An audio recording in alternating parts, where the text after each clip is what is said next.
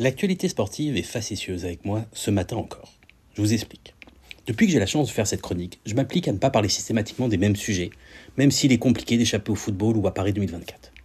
Ce week-end, j'avais prévu de parler du début du Tour de France par le prisme des fratries, après la victoire des jumeaux britanniques Yates lors de la première étape. Mais ça, c'était avant, un nouvel exploit d'une équipe israélienne de football, cette fois-ci au championnat d'Europe Espoir, moins d'un mois après avoir atteint les demi-finales mondiales des moins de 20 ans.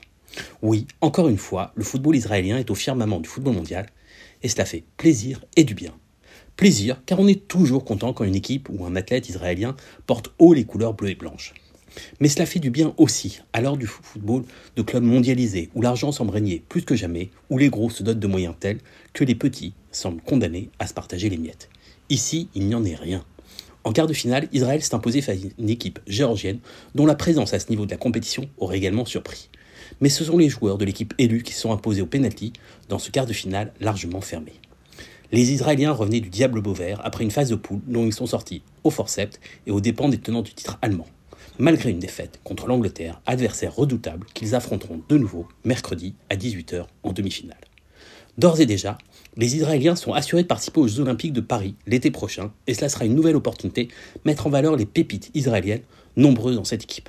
On pense notamment au milieu offensif du Red Bull Salzbourg, Oscar Gluck, âgé de seulement 19 ans, et que les grandes écuries européennes risquent d'arracher au modeste championnat autrichien très rapidement.